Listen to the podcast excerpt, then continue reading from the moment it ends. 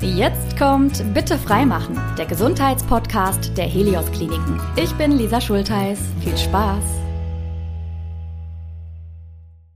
Herzlich willkommen zu unserer heutigen Episode. Sie heißt Physiotherapie mehr als nur Massage.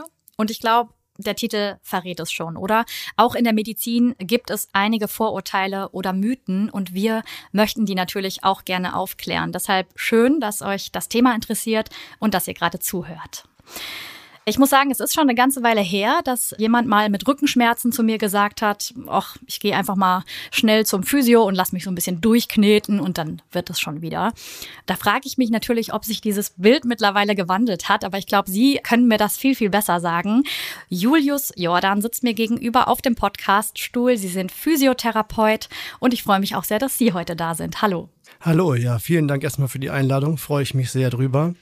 Ja, stimmt. Ich bin Physiotherapeut und wie der Titel schon sagt, gerne bereit dazu, was zu sagen. Das freut mich. Ähm, Sie kommen aus dem Helios Klinikum Niederberg in Fellbad zu uns. Seit Januar sind Sie dort auch Leiter des Therapiezentrums. Was würden Sie sagen, weil Sie sind ja schon eine ganze Weile bei Helios, wie hat denn diese Funktion auch nochmal so Ihren Alltag verändert, Ihren Arbeitsalltag? Der Arbeitsalltag hat sich für mich dahingehend verändert, dass ja einfach noch viele Themen dazugekommen sind. Also nicht die eigentliche Arbeit am Menschen, sondern natürlich auch das äh, Koordinieren der Kollegen und die Absprache mit verschiedenen Fachbereichen. Organisieren und sich organisieren lassen, zum Beispiel zu diesem Podcast. Mhm. Ähm, ja, und mir macht das große Freude und ich sehe für mich einfach eine Möglichkeit, auch unseren Beruf ein bisschen attraktiver zu machen wieder. Das freut mich. Dann äh, kommen wir doch mal direkt auch zum Episodentitel zurück. Physiotherapie mehr als nur Massage. Ist jetzt natürlich auch die Frage, wie man das so auslegt. Aber wenn Sie das so hören, kriegen Sie da die Krise oder nehmen Sie solche Ansichten auch durchaus mit Humor? Tatsächlich ähm, hätte ich immer die Krise bekommen musste jetzt aber auch im Laufe meiner leitenden Tätigkeit mich so ein bisschen damit arrangieren, dass halt leider immer noch ein Großteil der Gesellschaften meint halt, dass das so ist und dass wir auf jeden Fall massieren und damit machen wir alles wieder gut. Mhm. Ich glaube, das ist halt ein sehr schöner Titel auch vor allen Dingen, weil ich das sehr, sehr in Frage stelle mhm. und da eigentlich überhaupt gar nicht unseren Arbeitsschwerpunkt sehe. Und ich glaube tatsächlich, das werden wir sicherlich auch im Laufe dieses Gesprächs noch feststellen, dass sich da viele mit abholen kann und die dann sagen, ja, so ist das. Ja, das freut mich, weil genau so soll es ja auch sein. Es ist Aufklärung, Information, aber soll natürlich auch einfach mal noch näher bringen, äh, was sie machen und wie sie unterstützen. Jetzt tut so eine Massage natürlich total gut, wobei ich denke manchmal auch da gibt es Unterschiede, je nach Verspannungsgrad oder Art der Massage, aber grundsätzlich soll es ja dem Körper gut tun. Und auch wenn ich ins Fitnessstudio gehe, kann ich natürlich ganz gezielt Übungen machen, Mobilitätstraining zum Beispiel. Warum braucht es denn für bestimmte Sachen dann aber doch professionelle Physiotherapie? Ja, also man muss halt wirklich unterscheiden. Ich glaube halt, es gibt einmal, ich sage jetzt mal den Patienten oder die Patientin, die halt wirklich sagen, ich tue unglaublich viel, ich mache und tue, ich bin in Kursen und beschäftige mich auch mit meinem Körper. Da kommt man irgendwann an einen Punkt, wo man sich selber nicht mehr helfen kann. Mhm da bin ich völlig d'accord. Da sage ich auch, natürlich, da können wir mal gucken, ob wir das frei bekommen, Muskel, der zusitzt oder so. Das, das große Problem ist immer, dass halt die Menschen, die das nicht tun, die sich nicht mit sich beschäftigen, immer alles als Massage bezeichnen. Das heißt, ob ich jetzt eine manuelle Therapie mache oder halt eine Triggerpunktbehandlung oder ob ich eine Boba-Therapie mache, egal was ich tue, die wird immer sagen, ja, aber ich Massage. Ich habe hier was auf dem Rezept, aber ich möchte gerne eine Massage haben. Mhm da gibt der Patient die Eigenverantwortung ab. Und er sagt ganz klar, ich kann mir nicht helfen, du musst mir helfen. Das muss man wirklich in Relation betrachten. Ich denke halt, die meisten Patienten, die zu uns kommen im Krankenhausalltag, die geben die Verantwortung ab. Mhm. Wenn Sie jetzt das ansprechen mit jemandem, der halt wirklich sich beschäftigt mit sich selber, der braucht tatsächlich professionelle Unterstützung. Und da ähm, können wir wirklich dann aus unserem vollen Spektrum auch arbeiten das ist das, wofür die meisten Kolleginnen und Kollegen ihren Beruf auch gemacht haben mhm. oder gelernt haben. Ne? Mhm. Wir gehen gleich auf diese unterschiedlichen Varianten auch nochmal ein, die Sie gerade angerissen haben. Ich glaube aber echt, bei dem Punkt sind wir echt auch bei so einem gesellschaftlichen Diskurs von, hey, ich muss auch verstehen, auch wenn es nervig ist, wenn ich gesund werden will, egal wo, muss ich aktiv mitarbeiten. Es ist nicht so, ich lasse passiv was machen und dann wird mir schon geholfen. Ne? Das ist, glaube ich, die Idealvorstellung, die wir haben. Ne? Ja, tatsächlich. Also ich denke, das, was Sie gerade gesagt haben, da findet ein Wandel statt. Ich glaube, dass viele, also ich bin selber 41 Jahre alt, ne, das ist immer schon mal älter, aber ich glaube, viele Jüngere beschäftigen sich von vornherein einfach mehr mit ihrem Körper. Die achten mehr auf die Ernährung, die versuchen sich so ein bisschen in Einklang zu bringen. In welcher Art und Weise kann ich jetzt nicht sagen, aber ich glaube schon, dass die, dass die jüngeren Leute da, dabei sind. Mhm. Und äh, wo wir jetzt eigentlich gerade den Wandel sehen, ist tatsächlich alles so ab 40 plus. Mhm die kriegen oft über ihre Kinder oder vielleicht auch irgendwann über ihre Enkelkinder eine andere Sichtweise. Mhm. Und da verändert sich dann tatsächlich auch wieder was. Ne? Spannend. Also, ja. dass durchaus da auch Hoffnung und Zuversicht gerade ist, ne? durch ja. die jüngere Generation, die eben nachrückt. Äh, ich selbst habe auch schon mehrfach Physiotherapie in Anspruch genommen oder auch manuelle Therapie, haben Sie gerade schon genannt. Bei mir ist es ganz oft so der Kiefer, der dann, wo ich Unterstützung brauche. Für die, die sich aber vielleicht nicht so genau vorstellen können, wie sie arbeiten? Was kann man sich denn konkret unter professioneller Physiotherapie vorstellen? Ganz konkret ist, wenn wir uns jetzt treffen würden, wir wären befreundet, Sie würden dann sagen, hier, ich habe ein Problem, kannst du mir mal eben helfen? Würde ich Nein sagen. Mhm. Weil Professionalität, das ist in diesem Lande tatsächlich so, fängt immer erstmal mit dem Weg zum Arzt an. Wir sind halt ein verordnetbares Heilmittel. Das heißt, wir können eigentlich gar nicht selber aktiv werden.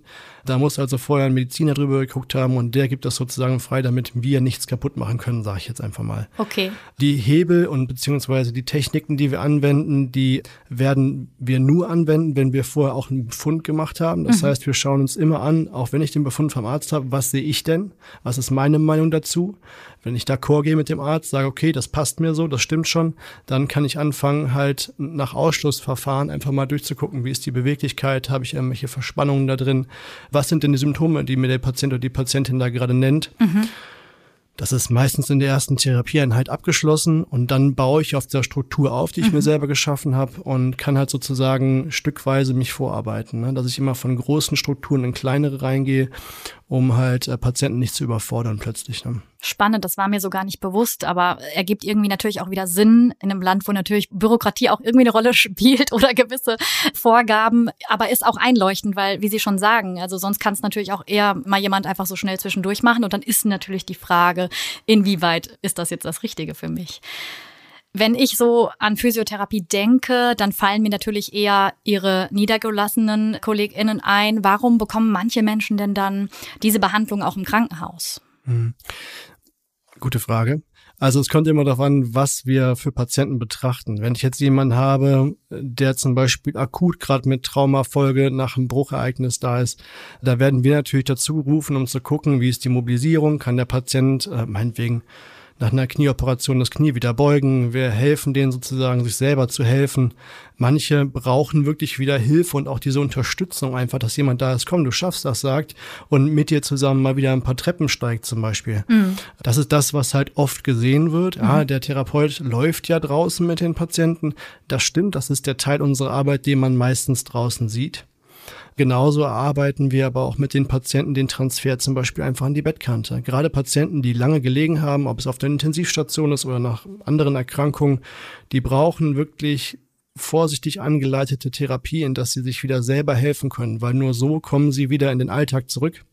Und äh, das muss halt fein dosiert sein. Da mhm. muss halt wirklich dann eine Kollegin oder ein Kollege gucken, dass er halt das Maß auswählt. Und das geht tatsächlich nur persönlich. Das können wir nicht über ein Blatt Papier machen. Ne? Völlig klar. Da höre ich aber auch, würde ich sagen, so eine psychosoziale Komponente raus und eine Verantwortung, die Sie da auch haben, zu ermutigen. Und es ist nicht nur dieses rein körperliche. Ja, mhm. ja, genau. Also das ist tatsächlich so. Die Erfahrung hat einfach gezeigt, dass die Leute viel zu wenig gelobt werden und sich selber auch akzeptieren als das, was sie sind. Und tatsächlich ist es so, dass viele unserer Patienten, egal in welchem Alter, erstmal sagen, ich kann das nicht. Das ist das Erste, was kommt. Ja, ich bin doch jetzt im Krankenhaus, ich liege jetzt hier und ich kann das ja gar nicht. Mhm. Und dazu sagen, doch, du kannst das und ich zeige dir jetzt, wie das geht, das ist wirklich der Punkt, da setzen ganz viele Therapien erstmal an. Das heißt, der Erstkontakt des Patienten zu uns oder der Patientin ist immer auch so ein bisschen Vertrauen schaffen. Und wenn das funktioniert, dann können die Patienten sich wieder auf sich selber konzentrieren und wirklich auch mit sich arbeiten. Mhm. Die Verantwortung hat, glaube ich, jeder, der mhm. im direkten Patientenkontakt ist und immer die Aufgabe halt auch im Hintergrund, ob es jetzt der Toilettengang ist oder sonst irgendwas, ist total dahingestellt. Aber da muss Vertrauen her und die Patienten vertrauen erstmal uns, bevor sie anderen vertrauen und sich selber vor allen Dingen auch erstmal. Jetzt haben Sie gerade beschrieben, wer zu Ihnen kommt. Da verstehe ich aber auch, dass das dann eben Menschen sind, die stationär im Krankenhaus sind und dann in der Parallel- oder Weiterbehandlung bei Ihnen quasi unterstützt werden. Ist das richtig? Die sind während des Krankenhausaufenthaltes, wenn der Arzt das für nötig sieht, werden die bei uns angemeldet und äh, dann werden wir auch tätig. Es ist so, dass wir zwar eine Ambulanz haben, aber gar nicht in dem Maße die Patienten weiter betreuen. Wir sind tatsächlich in dieser guten Position, sage ich mal, dass wir die meisten Patienten mit ihrem Spektrum entlassen können, so dass sie wieder fähig sind, zu Hause zu arbeiten, mhm. also beziehungsweise zu Hause zurechtzukommen. Und wir haben natürlich auch Patienten, wo das absehbar nicht der Fall ist, die werden oft dann in eine Frühreha oder in eine Reha verlegt. Mhm. Andere wiederum, wo es halt nicht ganz so einfach ist mit der Heilungschance, da muss erstmal ein bisschen Zeit her. Auch da gibt es dann wieder Verlegungen, zum Beispiel nach Hause erstmal mit dem Pflegedienst oder in eine Kurzzeitpflege. Also da haben wir ein sehr großes Spektrum, aber wir schaffen es nicht die Patienten von Anfang bis zum Ende durchzubetreuen. Das mhm. geht nicht. Ja, ich meine, Heilung verläuft ja auch nicht linear und ich glaube, jeder Prozess und Heilungsprozess ist unterschiedlich und das muss man natürlich dann berücksichtigen. Ne? Heißt das denn im Umkehrschluss auch, dass nicht alle einen Anspruch auf Physiotherapie im Krankenhaus haben?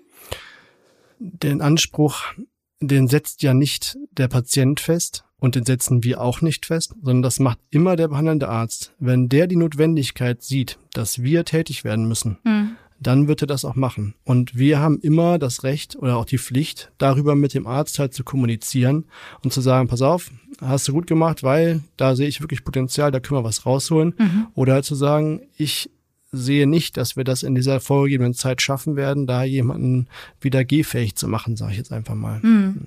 Inwiefern sind denn da Unterschiede, die das Alter betreffen, relevant? Also ich kann mir vorstellen, Physiotherapie in der Geriatrie mit älteren Menschen ist natürlich ganz anders als, sag ich mal, wenn es um Kinder und Jugendliche geht, oder? Mhm. Ja, das Alter stimmt. Das würde man jetzt erstmal denken, dass die älteren Herrschaften da vielleicht etwas im Hintertreffen sind. Das stimmt aber tatsächlich nicht. Das ist alles noch Generationen Krieg und Nachkriegsgenerationen. Die mussten alle noch zu Fuß wohin gehen, mussten die Einkäufe tragen, wenn sie welche hatten und haben meist körperlich gearbeitet. Mhm. Da muss man sagen, die adaptieren sehr, sehr schnell wieder an Übungen und werden tatsächlich sehr, sehr schnell wieder fit und selbstständig, weil die nämlich ein Ziel haben, die wollen wieder allein nach Hause. Mhm. Und das ist ein unglaublich guter Motivator. Das heißt, wenn der Kopf mitspielt und die Herr ihrer Sinne sind, haben die eine sehr gute Chance, durch eine Frühreha wieder alleine nach Hause zu können. Spannend, das so zu hören, weil man einfach ganz äh, oft, glaube ich, wenn man es nicht weiß, von außen irgendwelche Rückschlüsse Rückschlüsse zieht, die so gar nicht stimmen. Deswegen finde ich es total interessant, dass Sie das so schildern und total nachvollziehbar, was die innere Motivation und die Autonomie vor allen Dingen auch angeht. Ne? Mhm. Es gibt ja sehr, sehr viele verschiedene Übungen, allein schon, weil es so viele Bereiche im Körper gibt, bei denen Sie auch konkret unterstützen können. Wie genau helfen die Übungen denn beim Genesungsfortschritt? Mhm. Man muss sich halt so vorstellen, dass egal welche Struktur ich jetzt betrachten möchte, ich sage jetzt einfach mal Schulter-Nacken-Problematik ist, glaube ich, eine sehr weit verbreitete Geschichte. Ein Schmerz würde immer erzeugen, dass ich versuche, die Bewegung zu vermeiden, die mir wehgetan hat. Das mhm. heißt, die meisten Patienten gehen halt hin und reduzieren sich im Bewegungsausmaß. Je öfter das vorkommt, desto weniger Bewegungsausmaß bleibt schlussendlich übrig und dann irgendwann eskaliert das Ganze und sie können sich nicht mehr helfen. Das heißt, oft sind die Situationen, die ursprünglichen Situationen teilweise Jahre in der Vergangenheit und äh, jetzt sagt der Patient, ja, jetzt plötzlich kann ich das nicht mehr. Mhm. Da ist natürlich die Eigenwahrnehmung stark gestört. Man sieht halt oft, dass die Patienten oder auch Patientinnen dass die halt im Lauf der Therapie halt dann feststellen, okay, ich muss ja eigentlich nur meine alltäglichen Arbeiten als Ziel nehmen. Ja? Mhm. Und wenn ich mir vorstelle, ich nehme jetzt mal ein Fenster und putze das Fenster. Also ich behaupte mal, wenn das bis Augenhöhe geht und es ist eine normale große Scheibe, dann habe ich bestimmt 60 Bewegungen, die ich da mache, mindestens aus der Schulter raus. Mhm. So, äh, im Fitnessstudio würde doch keine, keine vernünftiger Mensch würde doch 60 Wiederholungen mit einer Seite machen, mal eben einfach so. Und das macht man ja dann bei, keine Ahnung, fünf, sechs Fenstern hintereinander weg am besten. Und ja. danach putzt man den Boden noch. Ja. Und äh, da frage ich mich halt immer, okay, wenn ich die Relation sehe, dann sage ich mal, muss man so ein bisschen den Kopf waschen und mal sagen, ja bitte, dann überleg mal, du machst mal ein Fenster. Und wenn das gut funktioniert, dann machst du am nächsten Tag noch ein Fenster. Ich glaube halt ganz oft ist es so, das Training kann man ableiten aus den alltäglichen Aufgaben, die man hat.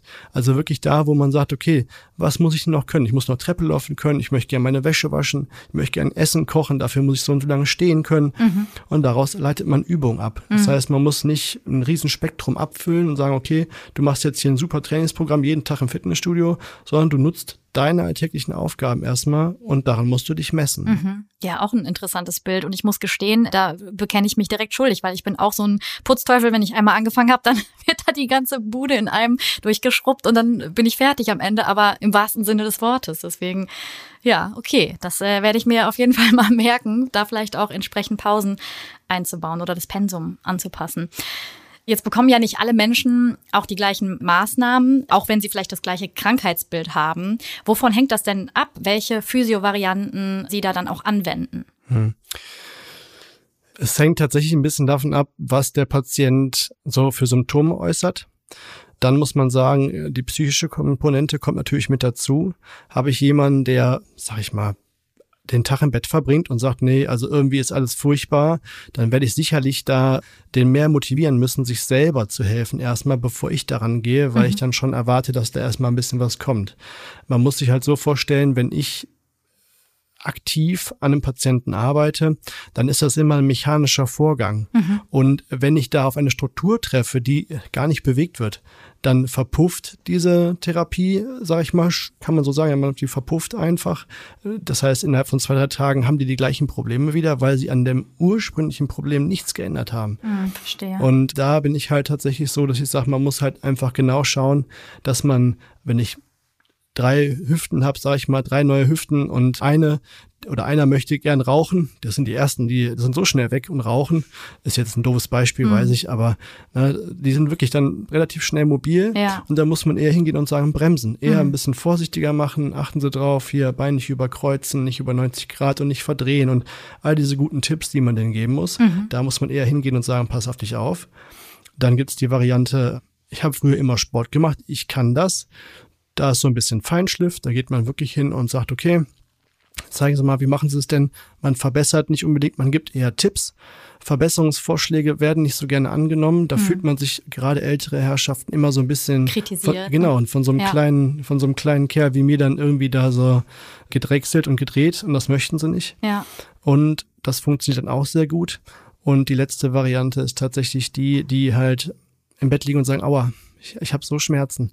Da fängt man dann wirklich ganz, ganz klein an und sagt wirklich mit viel Zuspruch, jetzt kommt erstmal das Bein an die Bettkante oder also kommen sie erstmal an die Bettkante und solche Sachen. Ja. Also eigentlich ist es bei allen allen Patienten so.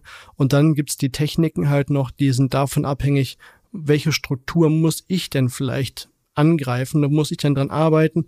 Wenn ich merke, der Patient tut schon alles, dann kann ich ja auch noch mal ein bisschen mitsteuern und da kann man auch wieder sagen, es gibt halt Weichteiltechniken, wo ich tatsächlich erstmal an den, an den muskulären Strukturen arbeite oder wo ich tatsächlich mobilisierend tätig werden muss, wenn Blockaden da sind oder so etwas. Aber da macht es immer das Ganze. Also ich glaube, kein Therapeut kann von sich behaupten, dass er der Alleinige ist, der dann hingeht, was auch immer tut und danach der Patient geheilt von der Bank springt. Mhm. Kann mal bei einer blockierten Rippe so sein, ja. Mhm. Aber wenn das häufiger vorkommt, weiß man, da ist eine andere Ursache hinter. Und mhm. da muss man Ursachenforschung betreiben. Und, und nicht das, nur Symptombekämpfung. Genau, und ja. das geht nur zu zweit, ja. Ja, ja, total einleuchtend. Sie hatten vorhin, glaube ich, drei Maßnahmen genannt. Ich bin mir nicht ganz sicher. Eine kannte ich auf jeden Fall gar nicht, aber vielleicht mhm. machen wir es da noch mal ein bisschen bildlicher. Vielleicht auch, ich weiß nicht, ob das die häufigsten sind, aber dass wir noch mal sagen, okay, das ist manuelle Therapie, mhm. nutze ich bei den und den Geschichten zum Beispiel. Ja. Also ich hatte, glaube ich, gerade gesagt, manuelle Therapie, Triggerpunktbehandlung, glaube ich, und ich glaube, Bobat habe ich ja, gesagt. Genau. Ja, genau. Okay. Das habe ich noch nie gehört zum Beispiel. Okay, ja, dann fangen wir damit an. Es, es gibt halt verschiedene Schwerpunkte, äh, wo wir uns fortbilden können. Und die Boba-Therapie ist im Prinzip eine Therapieform, wo man versucht, Erkrankungen des zentralen Nervensystems halt ja, zu therapieren mhm. und da Verbesserungen halt aufzubauen. Wenn ich halt einen Schlaganfall habe, sage ich jetzt einfach mal, also glaube ich, kennt jeder und plötzlich funktioniert der linke Arm nicht mehr und das linke Bein funktioniert nicht mehr, dann kann es auch passieren, dass ich die linke Seite gar nicht mehr wahrnehme. Also zum Beispiel meine Körperachse sich verschiebt und dadurch sehe ich links nicht mehr und Teller sind links nicht leer gegessen und so weiter und so mhm. fort. Hier ist es jetzt so, da greife ich halt genau da an und versuche halt über Wahrnehmungsschulung zu arbeiten. Das heißt, immer wieder Impulse setzen, ne? also über Druck, zum Beispiel Approximationen, über Lagerung, über, über Dinge, die da stattfinden, einfach auf der Seite, die Aufmerksamkeit des Patienten wieder rüberzuziehen. Das Gehirn ist unglaublich leistungsfähig und kann unglaublich viel wieder erlangen, ja. Mhm. Das heißt, wenn man einfach sich vorstellt, da ist jemand, der hat einen Schlaganfall, der konnte nicht mehr reden und sich nicht mehr bewegen und die linke Seite war weg oder, oder irgendwas in der Richtung, dann ist es halt oft so, dass man halt erschrocken ist. Ja, und wenn dann die Therapie greift und auch zum Beispiel Logopäden einen guten Job machen, dann zu sehen, wie gut jemand plötzlich anfängt zu sprechen oder wie gut jemand wieder anfangen kann zu laufen, mhm. finde ich sehr ergreifend. Also wirklich so, so, eine Sache, wo man wirklich merkt, dass wir unglaublich sind. Also wie schön, da sprechen Sie auch schon direkt den Punkt an, glaube ich, was gibt Ihnen was zurück im ja, Alltag, ne? Genau. Also ja. berührt mich sehr, wenn Sie das so erzählen. Deswegen. Das freut mich. ja, es ist so. Also ja. ich muss ehrlich sagen, die MT, manuelle Therapie, ich bin kein MT-Therapeut, also das ist gar nicht meins. Mhm. Ja. Da würde jetzt wahrscheinlich eine Kollegin applaudieren und würde Ihnen jetzt hier stundenlang was erzählen können. Da bin ich leider raus. Okay. Da muss ich sagen, man kann sich so vorstellen, dass halt, wenn Strukturen sich halt verschoben haben, also knöcherne Strukturen, oder zum Beispiel nach, ein, nach einer Verletzung im Ellenbogen, dass halt da Kapseln enger werden, dass halt da ja, Beweglichkeiten eingeschränkt werden und da wird wirklich dann über Bewegung, über das Handling vom Therapeuten auch gearbeitet, um halt diese Bewegung wiederherzustellen. Mhm. Man kennt jetzt immer hier Therma Hanken, ja, ich weiß, das ist auch so die Zeit, als ich noch in der Praxis gearbeitet habe, wurde immer, ja, springen Sie doch mal eben, machen Sie doch mal. Ich sag, nee, so können Sie sich das nicht vorstellen. Und da wird das oft drauf reduziert, auf so einen Tamahanken. Aber es ist halt viel, viel komplexer und hat wenig mit dieser Gewalt zu tun, die man da vielleicht so vor sich hat, ne? dass das mal eben eingerenkt wird. Da sind also viele Dinge, die ähm, geschehen müssen vorher, bevor überhaupt jemand mal mobilisiert werden darf, so hm. in diesem Sinne. Ne? Hm. Ja, ich glaube, bei mir war das auch so ein Zwischending. Also wenn ich eben mit dem Kiefer zu doll Probleme hatte, dass ähm, ich schon das Gefühl habe, dass mir das hilft. Also diese Art, ich weiß nicht, ist das dann doch auch eine Massage oder in dem Sinne dann nicht? Ich weiß, wir bewegen uns hier auf gefährlichem Fahrwasser, aber ja. ähm, ne, also es hat mir gut getan und gleichzeitig, und ich glaube, das ist dieser Punkt, habe ich aber auch echt einige Übungen bekommen, die ich einfach selber machen musste, ganz klar. Und genau darum geht es ja wahrscheinlich. Es ist dann dieses Zusammenspiel, dass natürlich das hier und da mal dieses Mobilisieren von extern gut tun kann mhm. aber dass es ganz viel Mitarbeit braucht. Ne? Da sind wir auch beim nächsten Punkt. Wenn Sie Patientinnen mit gezielten Übungen unterstützen, dann arbeiten Sie ja aktiv miteinander. Das heißt, da muss man einfach was machen, um auch gesund zu werden. Wir haben gerade schon das Thema so ein bisschen angeschnitten. Ich muss mich quasi selber darauf einlassen. Wie gehen Sie denn damit um, wenn das eben nicht so einfach ist, ja, wenn Menschen körperliche oder psychische Blockaden haben? Also, das ist tatsächlich eine Sache, die uns sehr oft entgegenschlägt. Also wir haben ich sag mal, von zehn Patienten und Patientinnen ist bestimmt einer dabei, der aus welchen Gründen auch immer das gerade nicht will. Einer der häufigsten Gründe ist Schmerz. Also Angst vor Schmerzen, die kommen könnten wieder mhm. oder Schmerz, der aktuell da ist. Mhm. In so einer Situation, Schmerz ist ganz subjektiv. Das ist, also ich frage den Patienten, wann ist der Schmerz da, wo ist der Schmerz, können Sie mir beschreiben, wie stark der ist, machen Sie was oder ist das in Ruhe schon da? Und diese Information trage ich erstmal zum handelnden Arzt. Ja, das ist so für mich der Punkt, wo ich sage, okay, auf gar keinen Fall. Mhm. Dann gehen wir hin, er kriegt vielleicht was, ein Akutmedikament und wenn das vom Arzt aus okay ist, dann versuchen wir es nochmal. Wenn ich jemanden habe, der zum Beispiel äh, auf der Psychiatrie halt jemand, der einfach in der Depression sitzt und da überhaupt gar keine Chance hat, dann ist es wirklich so, dass man über, ich will jetzt nicht sagen überreden, aber dass man schon versucht, so Anreiz zu setzen. Wenn man den Patienten gut kennt, kann man auch so ein bisschen, sage ich mal, den noch mal besser motivieren. Ja, äh, man kann sagen, schauen Sie schönes Wetter, lassen Sie uns doch mal eine Runde rausgehen oder ne, jetzt ist der Arm doch wieder heil, lassen Sie uns doch mal versuchen, ob Sie damit was machen können. Mhm. Ähm, das ist viel Zeit, aber auch da kann ich sagen, in den meisten Fällen lohnt sich das sehr, weil das sind sehr dankbare Patienten. Also mhm. gerade die, die am Anfang auf gar keinen Fall schreien, sind nachher die, die einfach sagen, das hätte ich nie gedacht, dass ich das wieder kann oder dass ich das überhaupt kann. Ja, ja also auch eine, eine quasi eine steile Lern-, aber auch Erfolgskurve, ne? Ja. Ja. Würden Sie auch sagen, das sind so die Momente, die Sie gleichzeitig äh, am meisten herausfordern im Klinikalltag oder gibt es da auch andere Dinge? Also herausfordern ja, das kann man mal so sehen. Also die meisten Menschen haben ja so eine gewisse, ja, das Fass ist irgendwann voll, so kann man sagen. Und wenn ich halt mit Patienten umgehe, weiß ich schon, dass ich ja was von denen möchte. Die wissen noch nicht unbedingt, dass die das auch wollen, aber dafür bin ich ja auch mit da. Ne? Ja. Und wenn das gut klappt und man sich da irgendwie einigen kann, dann sind doch mal so kleine äh, ja, Sticheleien oder blöde Sprüche per se, also das vergesse ich dann auch sofort wieder. Ja. Aber an manchen Tagen muss ich schon schlucken. Da muss ich ehrlich sagen, okay, das war heute echt ein Tag zum Mäusemelken, aber ich glaube, das ist, geht einem überall so. Mhm. Ja. Und ich bin nun mal sehr, sehr nah dran oder wir sind sehr, sehr nah an den Patienten dran. Das heißt, wir sind halt so nah, die hat ja kaum jemand angefasst. Da war ja vielleicht der eigene Ehepartner, die eigene Ehepartnerin dran mhm. und plötzlich hat irgendeine fremde Person da so ein Bein in der Hand. Mhm. Ja? Und das ist natürlich auch manchmal ein Schock. Ich glaube halt, dass das gehört einfach mit dazu. Das muss man irgendwie ein bisschen so auffangen können. Und wenn man merkt, es geht gar nicht, also ich hatte zum Beispiel Patienten, wo ich sage, wenn das eintrifft, dann muss ich den abgeben, weil dann, dann erwischt es mich richtig, das kann ich nicht. Ne? Okay, ne? aber auch wichtig, glaube ich, dass Sie sich da abgrenzen oder dann auch mit den KollegInnen abstimmen, zu schauen, okay, wer betreut den jetzt am besten. Ne? Aber ich höre schon raus, dass es ein Beruf ist, in dem Ihre Geduld durchaus sehr gefragt ist und auch, ja, man muss, glaube ich, gern am Menschen arbeiten. Ne? Das äh, bringt es, ja. glaube ich, mit. Genau, wir haben jetzt schon sehr ausführlich über Behandlungsfelder gesprochen. Mich interessiert aber auch eben, welche Qualifikationen Sie dann mitbringen oder auch erlangen müssen, um PatientInnen zu unterstützen. Vielleicht erklären Sie vielleicht nochmal so an Ihrem Weg, welche das sind und auch wie Sie zu Helios gekommen sind. Mhm. Ja, es ist tatsächlich immer erstmal eine Ausbildung. Mittlerweile kann man auch in Deutschland Physiotherapie studieren. Das ist, ich glaube, in Österreich und Deutschland sind wir, glaube ich, die letzten oder sind diejenigen, die noch eine Ausbildung draus gemacht haben. Der Rest macht es nur über Studium. Da ist der Physiotherapeut oder die Physiotherapeutin auch völlig autark. Das heißt, die muss sich nicht irgendwo hinten anstellen, sondern steht gleichberechtigt neben den Ärzten. Mhm. Das führt manchmal dazu, dass man natürlich so, wenn man mit den niederländischen Kollegen spricht, die halt da eine ganz andere Handhabe auch haben oder mit den Schweizer Kollegen, das ist manchmal ein bisschen was anderes, was darüber kommt, so ein bisschen so HIR, ne?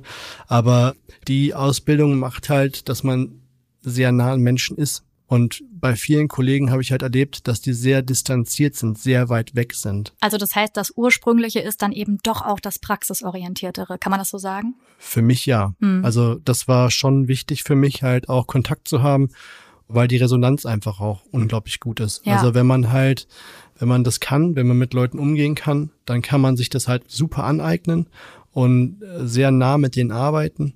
Aber man kann sich auch genauso gut hinstellen und sagen, so pass auf, ich leite dich jetzt mal an. Mhm. Ja, da muss man den Mittelweg finden.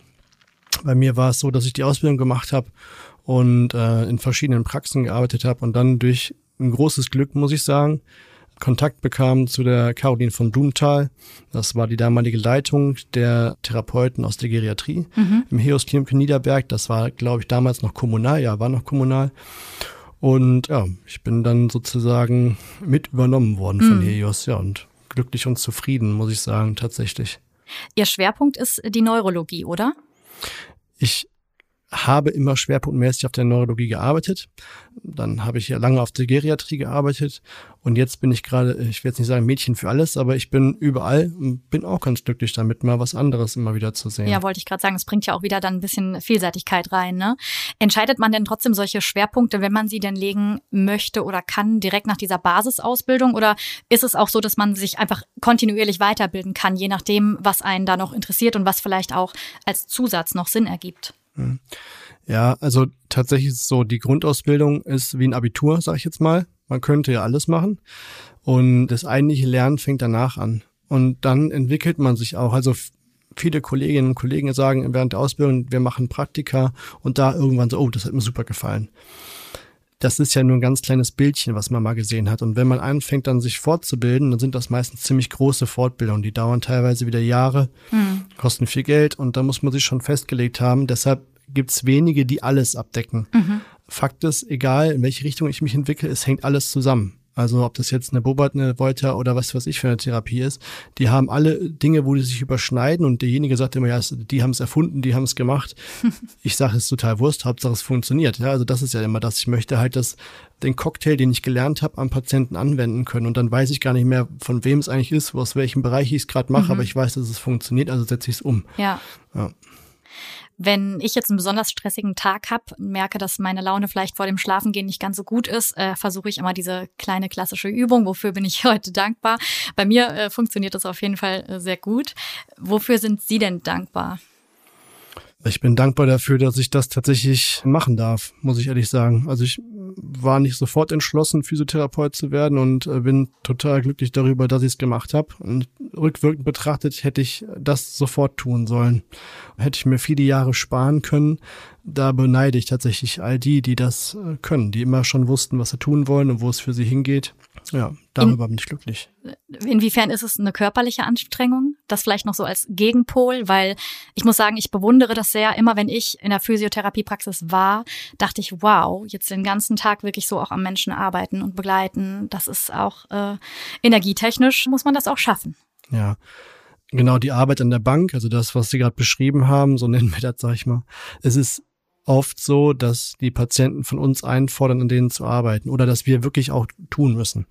Das ist körperlich sehr anstrengend. Viele Kolleginnen und Kollegen ändern dann auch tatsächlich ihren Schwerpunkt oder versuchen halt irgendwo anders einzusteigen, wo das nicht mehr so ist. Ähm, das ist einfach auch wirklich kraftraubend. Mhm. Im Klinikalltag ist es so, dass halt man nicht drum rumkommt, auch mal körperlich helfen zu müssen. Das heißt, auch da jemand, der partout nicht kann, der muss auch mal ein bisschen mitmobilisiert werden, da muss man mal anpacken. Das ist auch anstrengend, aber kein Vergleich zu dem, was in der Praxis passiert, mhm. sag ich mal. Ich finde es wichtig, solche Sachen zu erwähnen und gleichzeitig höre ich bei Ihnen ganz viel Leidenschaft raus und das finde ich äh, echt schön, weil ich glaube, dass das ganz viel macht, wenn man in so einem Beruf arbeitet. Ich glaube, das Thema gibt auch noch so viel mehr her, aber natürlich hat alles auch irgendwie ein Ende. Mich interessiert vor allen Dingen noch, gibt es ein besonders schönes Ereignis oder vielleicht auch ein, zwei Erinnerungen, wo Sie sagen, das war total schön, weil der Person konnte ich echt gut helfen? Äh, das ist das Schöne an diesem Beruf, weil das nämlich immer passiert. Also ich kann halt nur sagen, das ist wirklich das aller, allerbeste wenn man mit Patienten arbeitet und man kann die Situation einschätzen, dann hat man immer einen Erfolg. Und das Schönste ist, wenn die Patienten das oder die Patientinnen das auch so sehen und man kriegt dieses Feedback. Und es ist wirklich so, ich kann halt sagen, jeden Tag, wo ich arbeite, habe ich solche Momente und das ist das, was es ausmacht. Das ist das Beste. Also ich kann halt immer nur sagen, es ist mit nichts zu vergleichen. Dieses Gefühl halt, wenn man weiß, ey, du hast jetzt echt jemandem geholfen und die haben es auch gemerkt und die versuchen es besser zu machen und denen geht's besser. Ja, das ist das Beste. Finde ich ganz toll, die Zusammenfassung, weil ich kenne das von mir selber. Wenn man irgendwie Sachen hat, aus denen keine Ergebnisse entstehen, dann ist das umgekehrt sehr frustrierend. Und deswegen kann ich das total nachvollziehen und finde es sehr schön, dass Sie ja einfach einen Bereich gefunden haben, der Ihnen so viel zurückgibt. Vielen herzlichen Dank, dass Sie heute mein Gast waren. Physiotherapie in ambulanten Praxen kannte ich schon sehr gut, im Krankenhausumfeld weniger. Deswegen äh, kann ich da jetzt auf jeden Fall noch mal einiges mitnehmen. Julius Jordan, Physiotherapeut und Leiter des Therapiezentrums im Helios Klinikum in Fellbad. Dankeschön. Vielen Dank, dass ich hier sein durfte. Habt ihr euch schon mal gefragt, wie so ein Krankenhaus gemanagt wird? Ich kenne das, wie so oft, natürlich ganz klassisch aus Krankenhausserien, aber ich glaube, viel spannender ist es natürlich, mal hinter die Kulissen im wahren Leben zu blicken, finde ich auf jeden Fall. Nächstes Mal geht es also genau darum, Geschäftsführung im Krankenhaus. Da müssen nämlich auch ganz schön viele Fäden zusammengehalten werden. Hört auch dann gerne wieder rein. Vielen Dank, dass ihr heute mit dabei wart und zugehört habt.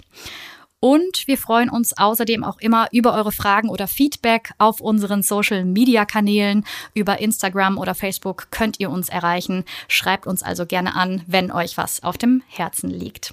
Tschüss und bis bald. Das war Bitte freimachen, der Gesundheitspodcast der Helios Kliniken.